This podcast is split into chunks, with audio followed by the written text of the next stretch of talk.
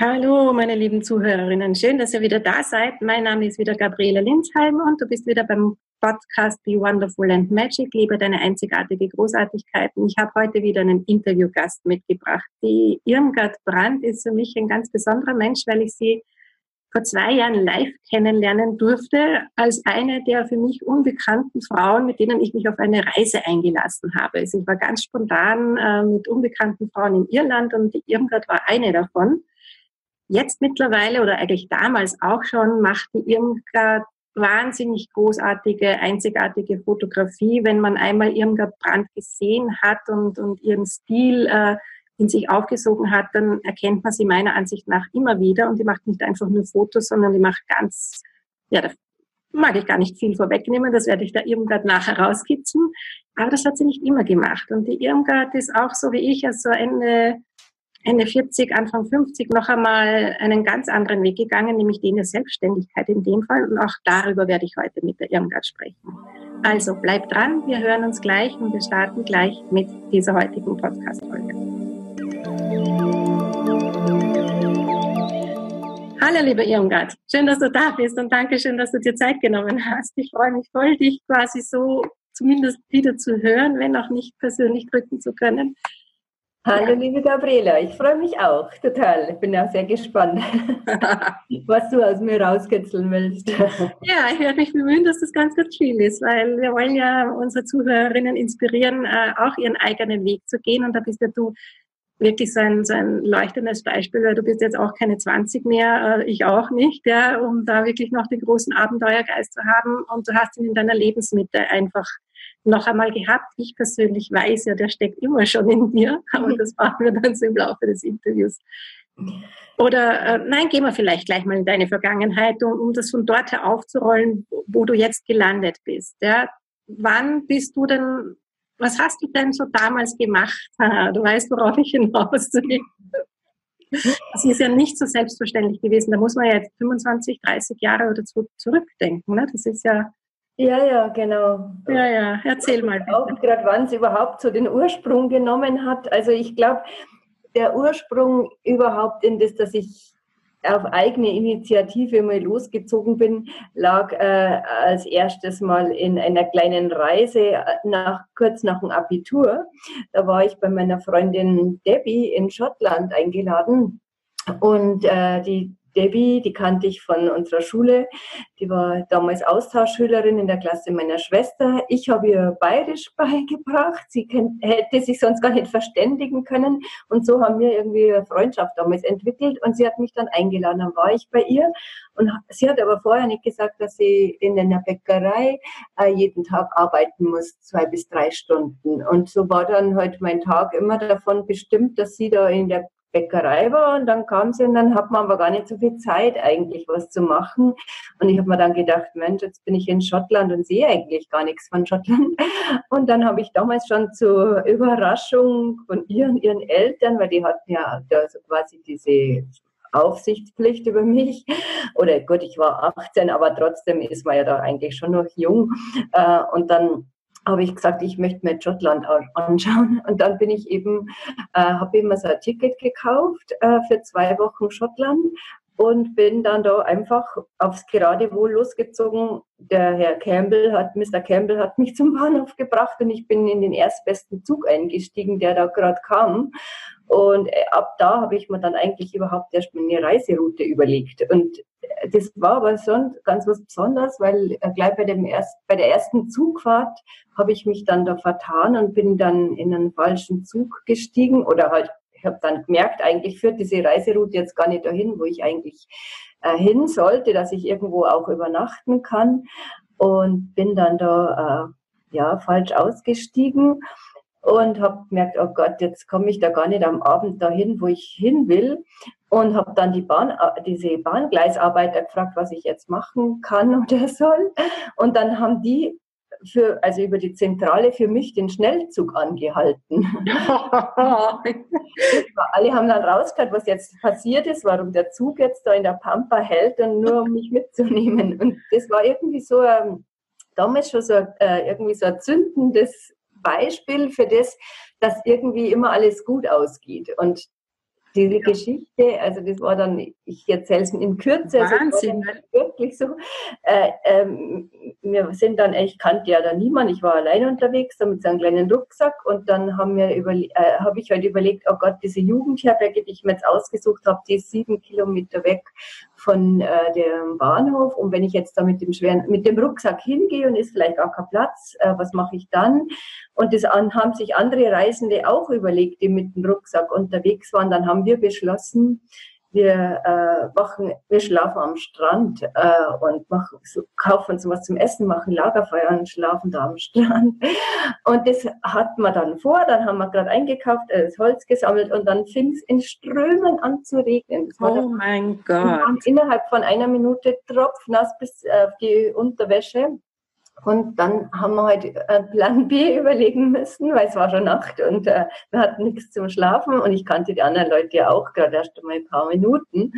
Und äh, das war aber so ein Glücksgefühl von dieser Freiheit. Ich bin dann da den, sind wir wieder da zu dem Ort zurückgegangen, tropfnass wirklich. Und ich habe, mir sind die Tränen runtergelaufen vor Glück, irgendwie vor Freiheit, was ich da jetzt gerade mache und äh, dass das eigentlich jetzt nur gut ausgehen kann.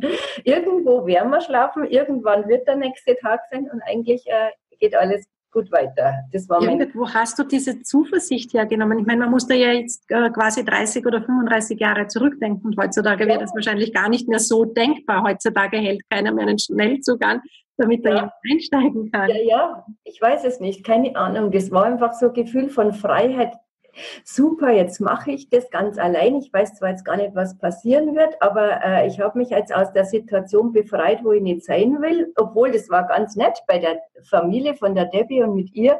Aber ich habe mir einfach gedacht, das ist jetzt aber nicht das, was ich will. Ich will eigentlich ganz was anderes. Ich möchte Schottland sehen.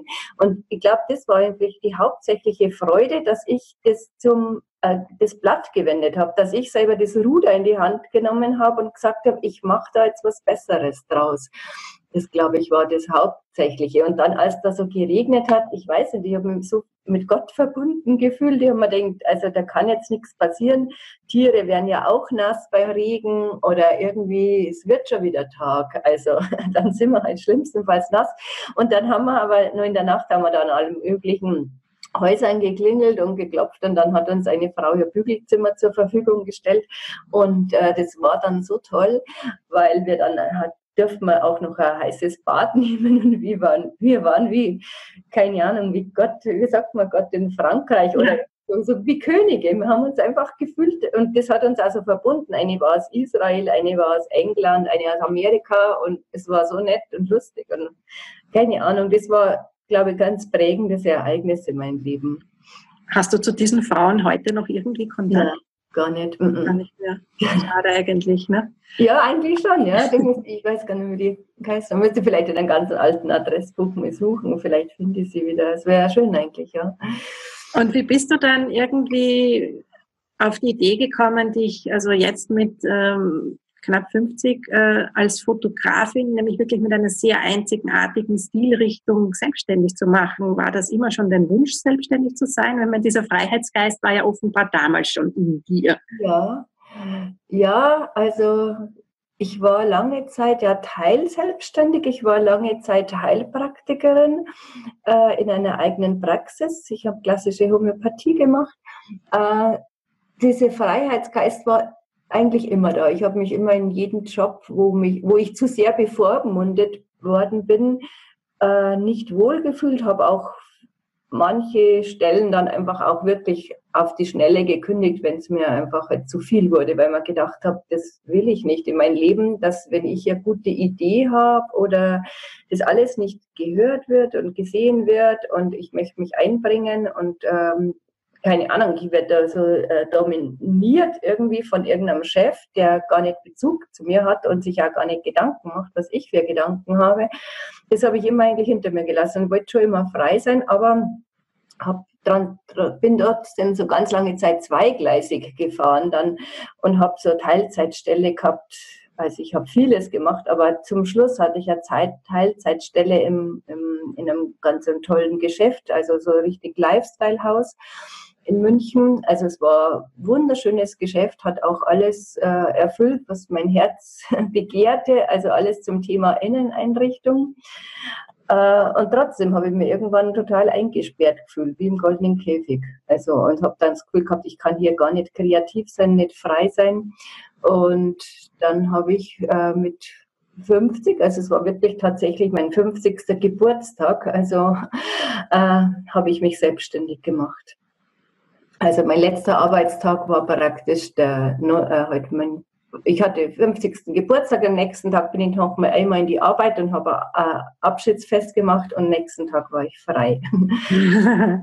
ja, bei dir klingt ja das wirklich als äh, sicher, sicherer Job ist gut und schön, aber es ist eben ein goldener Käfig und stutzt dir die Flügel. Also das, das ja. irgendwie so rausgehört aus deinen Worten.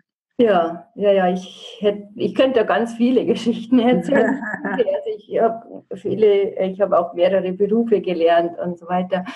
Äh, oder auch noch viel größere Reisen gemacht als diese Schottlandreise und so. Aber das ist wirklich so ein Thema, was sich bei mir durchzieht, dieser Freiheitsgeist. Ist auch in meinem Horoskop zu sehen. Was bist du vom Sternzeichen, wenn du es schon ansprichst? Ah ja, ich bin eine hochgradige Jungfrau und Jungfrau ist, also das heißt, ich habe wirklich einige Planeten in der Jungfrau und im sechsten Haus, was die Jungfrau auch noch bestärkt, weil es nochmal das Haus der Jungfrau ja ist. Und das heißt dienen eigentlich, Anpassung und dienen. Aber ich habe Gott sei Dank äh, auch diesen Uranus, das ist der Planet der äh, von Wassermann, der Planet der Freiheit und Rebellion, ah. genau auf meiner Sonne stehen. Daher weht der Wind. genau. Und daher ist zwar Dienen schon mein Thema. Ich diene immer den Menschen und der Sache und so. Und auch, also Jungfrau ist auch dieses, der Teil, Detailblick. Ich habe auch noch Venus-Konjunktion auf die Jungfrau, also auf der Sonne. Äh, aber der Uranus holt mich dann immer wieder raus, dass wenn es zu eng wird, dann muss ich springen. Beim Dienen der Sache möchte ich gleich gern einhaken. Ich habe mhm. dich ja in Irland äh, auch fotografisch erlebt und kann mich erinnern an den einen Tag, also wo es wirklich so was von A. Punkt, Punkt, Punkt kalt war. Der Wind geweht hat ohne Ende und wir da am Meer waren und wo nicht zu bremsen warst, Wind und Wetter dich nicht zurückgehalten hat und du hast sensationellste Fotos gemacht. Und ich weiß, du gehst auch bei Eiseskälte hinaus, wenn du merkst, da ist jetzt gerade ein besonderer Raureif oder irgendwas und schmeißt dich da auf den Boden, um einen besonderen Blickwinkel zu kriegen. Und bei dir habe ich bei deinen Naturfotos und deswegen mag ich persönlich sehr so gerne das Gefühl, da hüpft ja wirklich die Fee vom Foto ins, ins Gesicht sozusagen. Aber das ja. ist auch eben dein Einsatz, dein Dienen an der Sache. Bitte um Himmels Willen, wieso machst du das? Ach so, ja, ich kann gar nicht anders. Das habe ich eigentlich noch nie hinterfragt, warum ich das mache. Also das ist einfach so Leidenschaft. Wenn ich was mache, dann will ich es gut machen. Und gut, damals da mit diesem Foto in der Kälte, ich wollte gerade wirklich zurückgehen, weil ich selber, ich wäre fast erfroren. Und dann kam dieses magische Licht und dann äh, kann man abwägen, jetzt in das nette Pub zu gehen und sich aufzuwärmen oder einfach halt die Fotos zu machen. Und da, äh, ja, ich habe mir schon oft die Finger fast erfroren. Also äh, wenn es einfach irgendwie das Fotomotiv da ist, dann muss man zuschlagen. abdrücken. Ja, super genial. Äh, Irmgard, hast du es je bereut, dich jetzt so echt ganz selbstständig zu machen und alle sicheren Häfen quasi zu verlassen? Na, keinen Moment. Also wirklich nicht. Also ich bin wirklich froh drüber. Ich kann zwar nicht behaupten, dass es leicht ist. Also es ist schon, es ist einfach immer so eine Wellenbewegung, kann man sagen. Es ist absolut total nur mit Selbsterfahrung zu tun, würde ich sagen.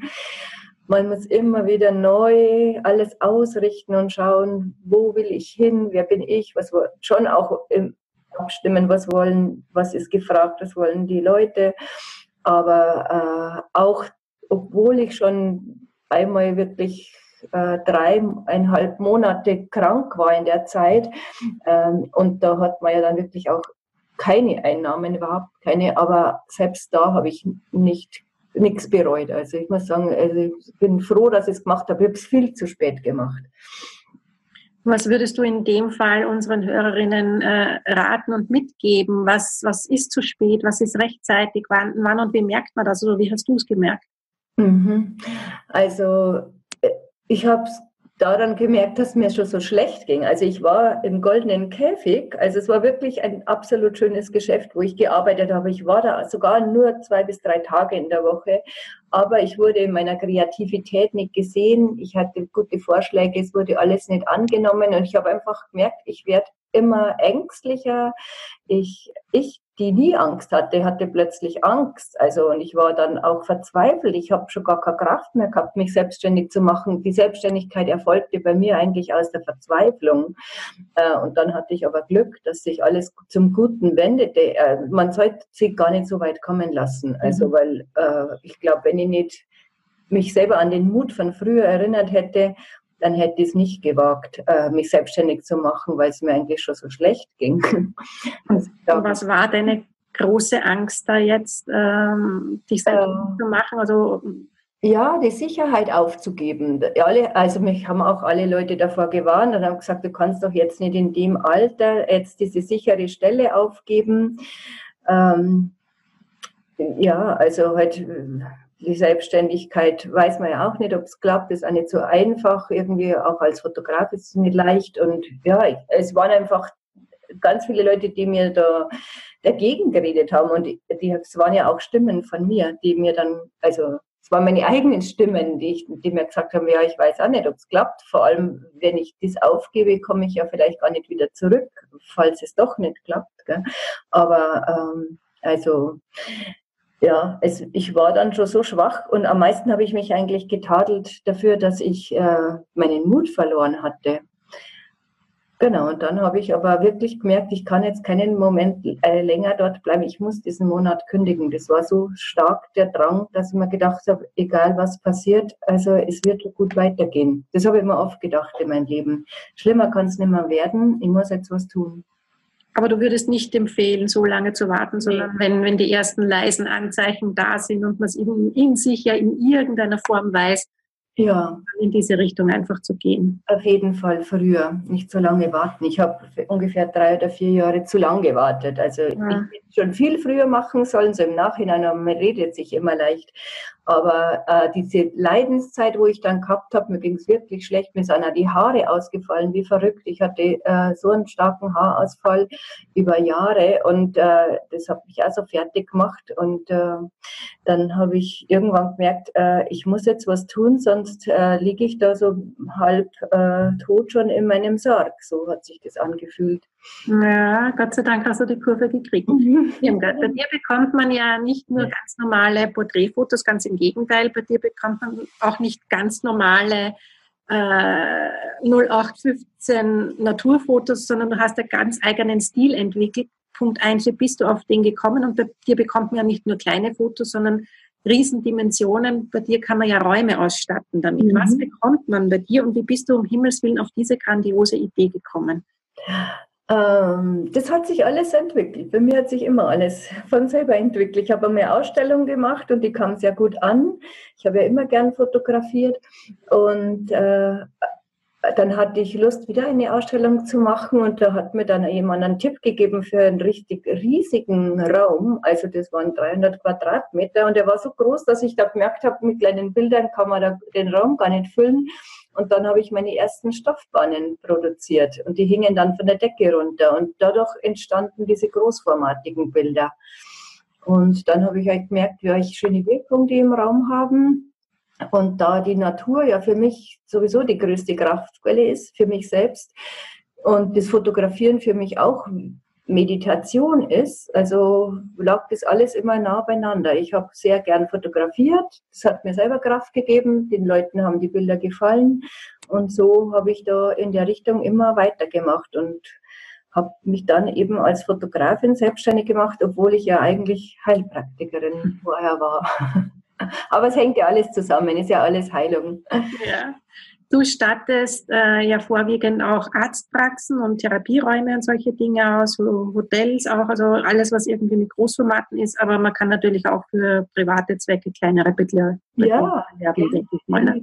Genau, und Porträtfotos mache ich halt auch liebend gern, weil ich liebe einfach Menschen. Ich ja, ich habe gesehen, in Facebook verfolge ich deine Espresso-Shootings. Mhm. denn auf diese Idee gekommen? Das finde ich ja auch grandios. Das ist jetzt mal so eine meiner letzten Fragen an dich. Ja, ja, Espresso-Shooting ist daraus entstanden, dass ich gemerkt habe, die Leute haben immer so Scheu, fotografiert zu werden und die schieben das Thema Fotografie so ganz lange vor sich her. Äh, sie sagen dann, ja, sie müssen noch abnehmen oder noch in Urlaub fahren, damit es braun werden und so weiter. Und dann entsteht das Foto irgendwie nie.